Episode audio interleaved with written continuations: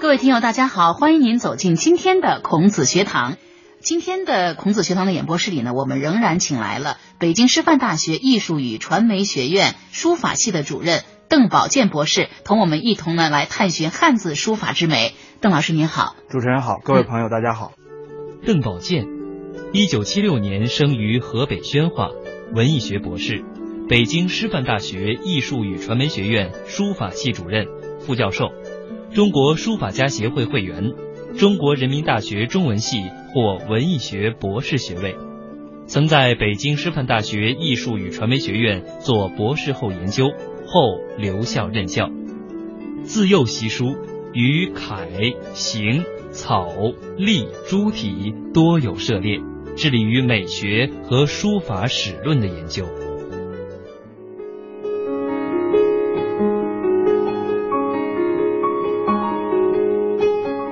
兰亭序》是出自谁之手？其实啊，在我们前两期的节目当中已经解答了这个问题。那今天呢，我们再请邓老师呢，给简单的再介绍一下。嗯，关于现在我们见到的这个《兰亭序》到底是谁写的，其实是一个非常有争议的学术话题。嗯，啊，所以我不好贸然的说它一定是谁写的。很多学者认为这就是王羲之写的，还有很多学者呢认为这不太可能是王羲之写的，也有的学者猜测他是智勇写的，啊，还有学者猜测这可能是智勇临摹王羲之的作品。那么这个智勇是一位和尚，他是王羲之的后人。后人对，就是这个话题呢是众说纷纭，莫衷一是。嗯。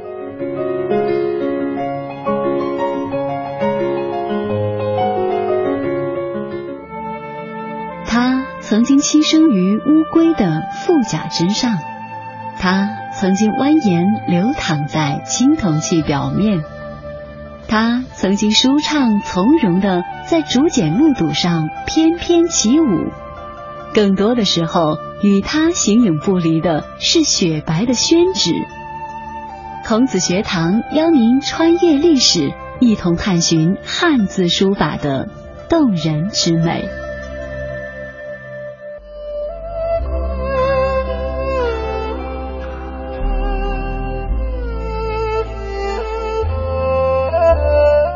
那邓老师，我们都知道唐朝呢是中国历史上的一个盛世，哈，经济的强大使得它在各个领域呢都取得了令人瞩目的成就，无论是在这个诗歌、绘画、建筑，还是音乐、哲学，而且呢各代皇帝啊都有比较不错的文化修养，比如说唐太宗，我们前两期节目当中说到过的哈，还有呃唐高宗等等。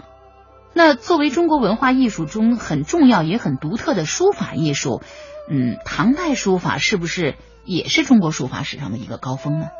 呃，是这样。嗯啊，在中国书法的发展史上，唐代书法的高度确实是令人难以企及啊，让人叹为观止。呃，为什么这样说呢？因为唐代书法呀，它在各种字体上都有非常高的建树。嗯，我可以给您举个例子啊，比如说楷书。嗯，我们能够想到欧虞楚薛啊，这是初唐四大家。嗯，啊，欧阳询、虞世南、褚遂良、薛稷。嗯。呃，还有颜真卿、柳公权啊，或者变成颜柳啊，这是唐楷。行书有李邕、颜真卿，李邕呢也是一个很著名的人物，后人称他右军如龙，北海如象。北海李北海就是李邕，把他和王羲之相提并论。哦，那真的是非常的有名，对，非常有造诣在书法上。那么颜真卿他的行书也相当好，他写的《祭侄稿》被称为天下第二行书。嗯啊。那么草书呢？我们大家都知道，颠章醉素，嗯，张旭怀素，还有孙过庭啊。那么篆书有李阳冰啊，李阳冰自己都觉得自己从李斯之后啊，清朝李斯之后直接就到他了啊，嗯，很自负，他确实写得好。那么唐代只有隶书稍微逊色一点，但是呢也自成一派气象啊，所以我们看各种字体啊都有很高的成就，嗯。另外呢，在唐代，嗯，他们的书法呀，呈现出一种多元的风格，有比较严美的，比如说这个褚遂良的楷书，嗯，特别的漂亮，特别秀美。哦，后人有啊，有的把它比作一个女孩子一样。我们的一个本科同学当时这个写一篇小论文，嗯，啊，他说自古英雄爱美女，所以我爱褚遂良。哦，就是因为他的字 很如美女。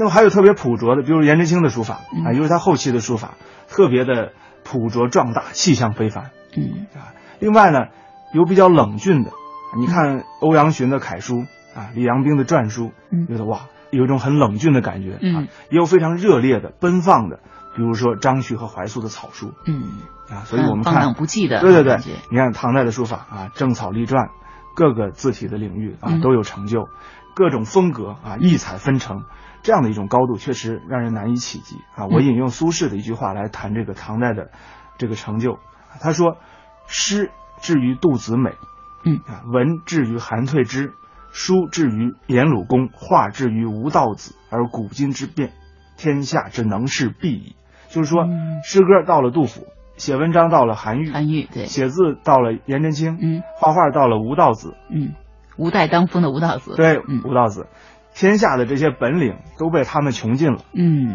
啊，所以，所以真的是无人企及哈，对对对由此可见唐代嗯在中国艺术史上的重要地位。是的。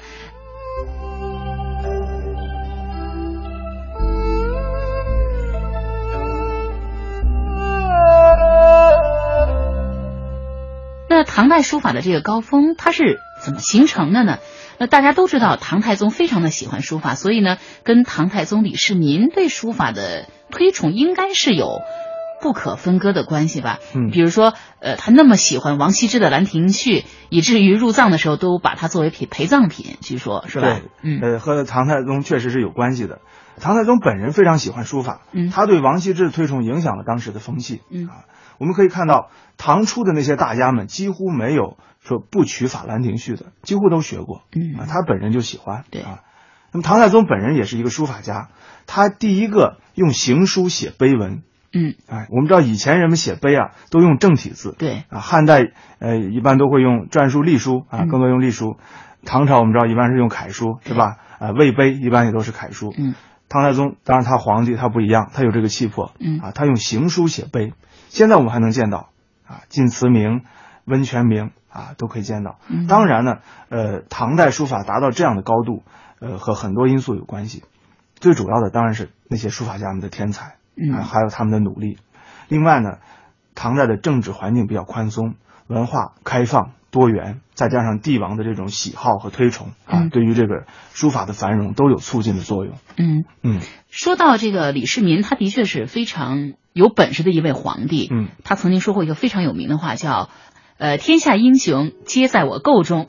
不光是从军事才能上，还是从倡导经济的发展上、文学艺术成就上，他都推动了这个社会的发展。对，说到这儿，我就突然想起来，呃，在唐代，它是一个非常开明的年代，来自世界各地的这个学习文化艺术的人都来到长安学习，是不是也是从唐代开始，书法就开始影响我们周围的国家了？对，尤其是对日本的影响。嗯嗯，是从唐代开始的。呃，主要是从唐代开始。嗯对，日本书法达到很高的水平。嗯哎、我们看日本最著名的三笔三季啊，嗯呃，这几个人他们的字受唐代书法的影响非常深。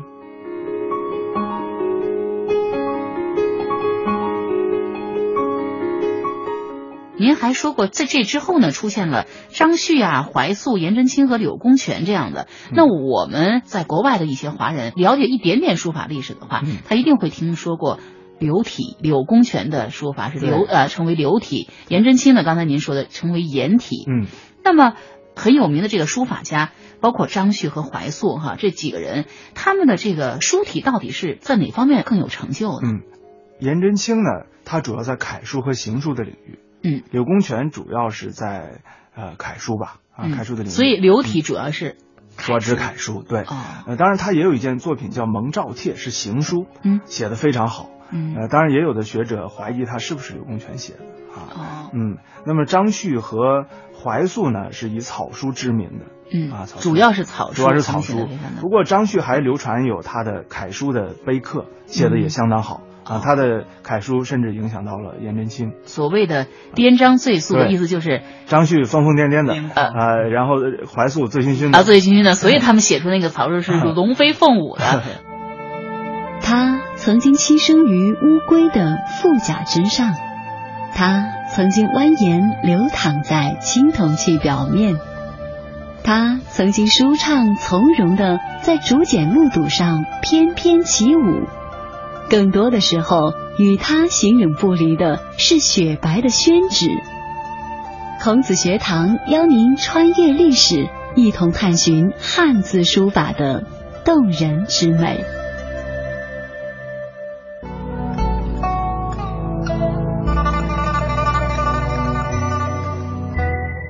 那邓老师，我们知道唐代书法的特点呢，它是崇尚法度的，所谓的这个唐上法，对吧？嗯。那这种法度它是体现在哪儿呢？我们不是说过唐代是一个崇尚自由的朝代吗？为什么在书法艺术上，唐代会对法度的要求这么严格呢？嗯，这个说法。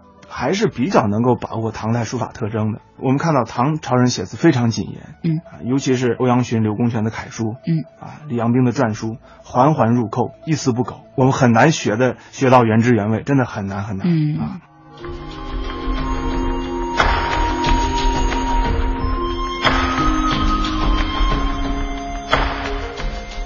如果说用最通俗的语言来比喻欧阳询、虞世南、褚遂良这些书法家书法风格的话，那么欧阳询的字就像钢筋，非常显觉挺拔，给人的感觉就像柱子一样；虞世南的字就像一个茶碗，很圆润、很厚重，给人一种很安详的感觉；而褚遂良的字像罗绮婵娟，就如同古人穿的绫罗绸缎，给人很华美的感觉。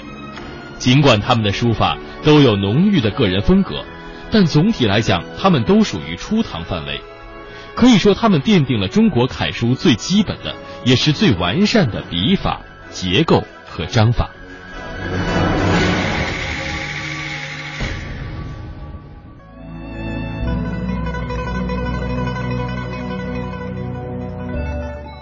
唐代的艺术特别自由，您刚才也提到了，嗯，但是呢。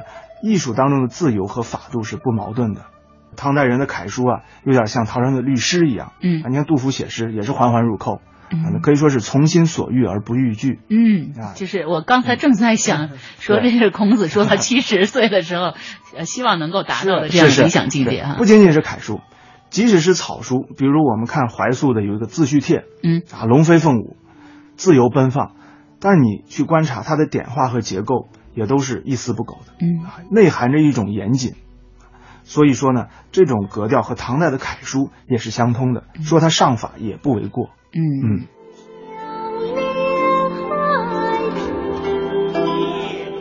唐代草书家张旭在写《杜痛帖》的时候，是饱蘸酣墨，拿笔一蘸，蘸足了墨就一泻千里。开始写的时候墨还比较足，开头三个字“呼肚痛”。墨还比较重一点，但是写到最后，不知是冷热的时候又比较细了。他并没有及时蘸墨，而是继续写，给人的感觉是笔断而意连。这三十几个字写的潇潇洒洒、洋洋大观，看起来给我们心灵有一种美感。那么草书它是不是就在这方面就更跳脱出来了？对草书显得更加自由奔放一些，嗯、但这种自由当中也内含着一种严谨，不是说你想怎么样就怎么样的啊。所以我们看这个怀素的《自叙帖》，你觉得、嗯、哇，这个简直是太自由了，太龙飞凤舞了。但是你给它稍微移动一点试一试，那就会破坏它。啊，一一点一画移动一下，可能都会破坏它，破坏它的美观。嗯、对，嗯，那我们在前几期节目当中，在回答听众朋友的问题的时候啊，也提到过，初学书法的朋友呢，建议他们学习唐代的楷书，比如说欧阳询的、颜真卿的、柳公权的。那您能再为我们多介绍一些这个唐代著名书法家的故事？比如说我们说到的初唐四大书法家，我们前面提到的一个书法家李邕，嗯，他的行书的水平特别高。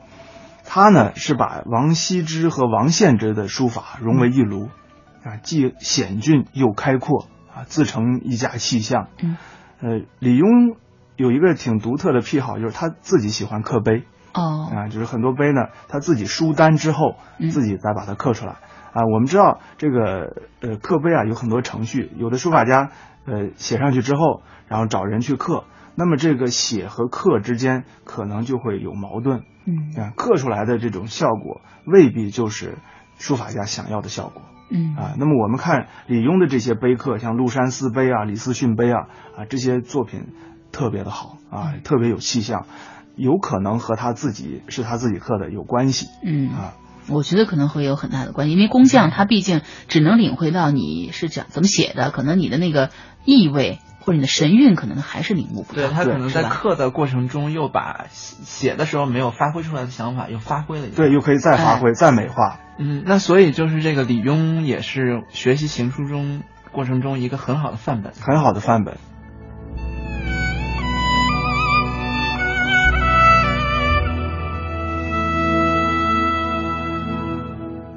唐朝的书法家呀，嗯。他们一方面特别重视学习古法，嗯。另一方面呢，也特别注重从这个自然万象当中领会书法艺术的妙理。嗯。我举两个例子，好，唐朝有一个特别擅长于一种舞蹈叫剑气舞的一个人，叫公孙大娘。嗯。啊，据说这个张旭啊，看到这个公孙大娘跳这个剑气舞之后，书艺大进。嗯啊，也就是他能一下够悟到了对。对，可能有一种顿悟啊，从这个另外一种艺术当中领悟书法。另外呢，呃，还有这么一件事情啊，有一次颜真卿和怀素两个人讨论书法，嗯怀素说：“我看到夏天那个云彩啊，里边的形状很丰富，就像一座一座的山峰一样嗯啊，叫夏云多奇峰。”他说：“我就经常学习这个啊，我从这里面得到启发。我写到痛快的地方，这个字啊，有点像飞鸟出林，惊蛇入草，就像这个鸟儿飞出林子啊，这个蛇呢跑到草丛里边，嗯啊，这种趣味，又有点像呢这个墙壁的一些裂纹啊，叫嗯壁彻之路。啊大家可以想，这个有点玄乎，但是呢又很微妙。对啊，结果颜真卿又跟他说：“何如屋漏痕？”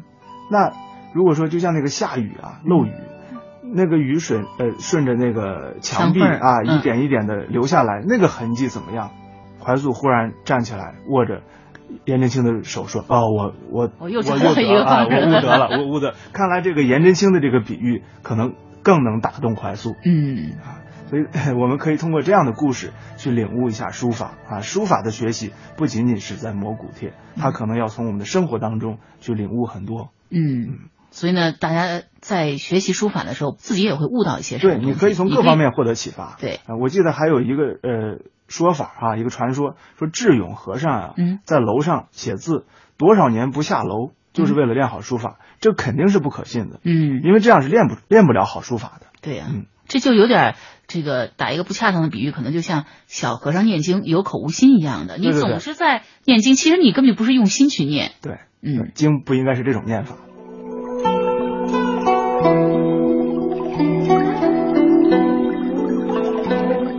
那邓老师，我们作为这个非专业的人士，在学习唐代著名书家的这些作品，在临习他们经典的过程当中，呃，都需要注意些什么？我们从唐代的书家以及整个的盛唐的艺术氛围当中，应该汲取什么样的营养呢？嗯，呃，我觉得唐代的书法对我们学习书法的人啊、是特别重要的。嗯我们学习各种字体都要面对唐代书法。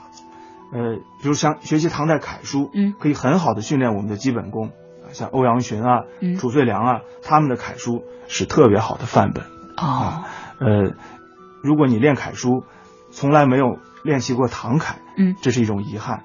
嗯呃，关于行书呢，颜真卿的书法啊，李邕的书法是特别好的范本。嗯祭侄稿啊、争座位帖啊啊都非常好。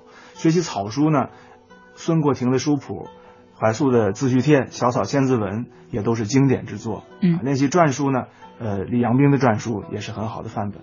所以说，学习各种字体好像都绕不开唐代的书法。嗯以上呢，我是是从这个书法技巧的训练方面说的。我觉得更重要的是，我们应该从唐代书法那里获得一种审美的启发。嗯啊如果我们在审美意识上，如果能够包容欣赏如此丰富多元的唐代书法，既能欣赏秀美，又能欣赏朴拙，啊，既能欣赏冷峻，又能欣赏热烈和奔放，嗯那我们的这种审美趣味就得到了提升，而这一点我觉得是至关重要的。嗯嗯。他曾经栖身于乌龟的腹甲之上，他曾经蜿蜒流淌在青铜器表面，他曾经舒畅从容的在竹简木牍上翩翩起舞。更多的时候，与他形影不离的是雪白的宣纸孔子学堂邀您穿越历史，一同探寻汉字书法的动人之美。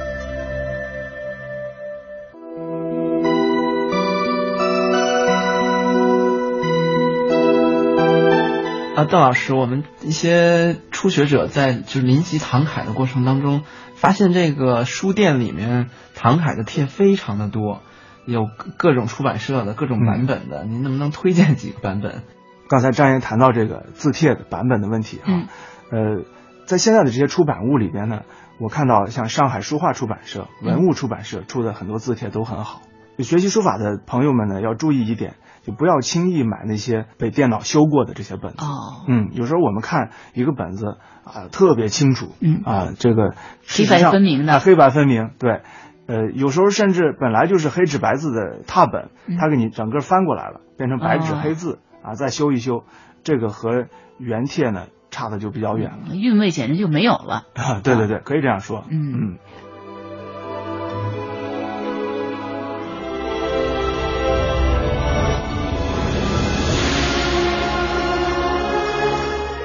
那在书法发展史上啊，唐代呢是近代以后的又一个高峰哈，在楷书、行书、草书，还有篆书、隶书、个体书当中，都出现了影响深远的书家哈。刚刚才您都提到了非常多的，尤其是楷书、草书的影响呢最为深远。那可以说，初学楷书呢是没有办法绕开唐代的唐楷的哈。对。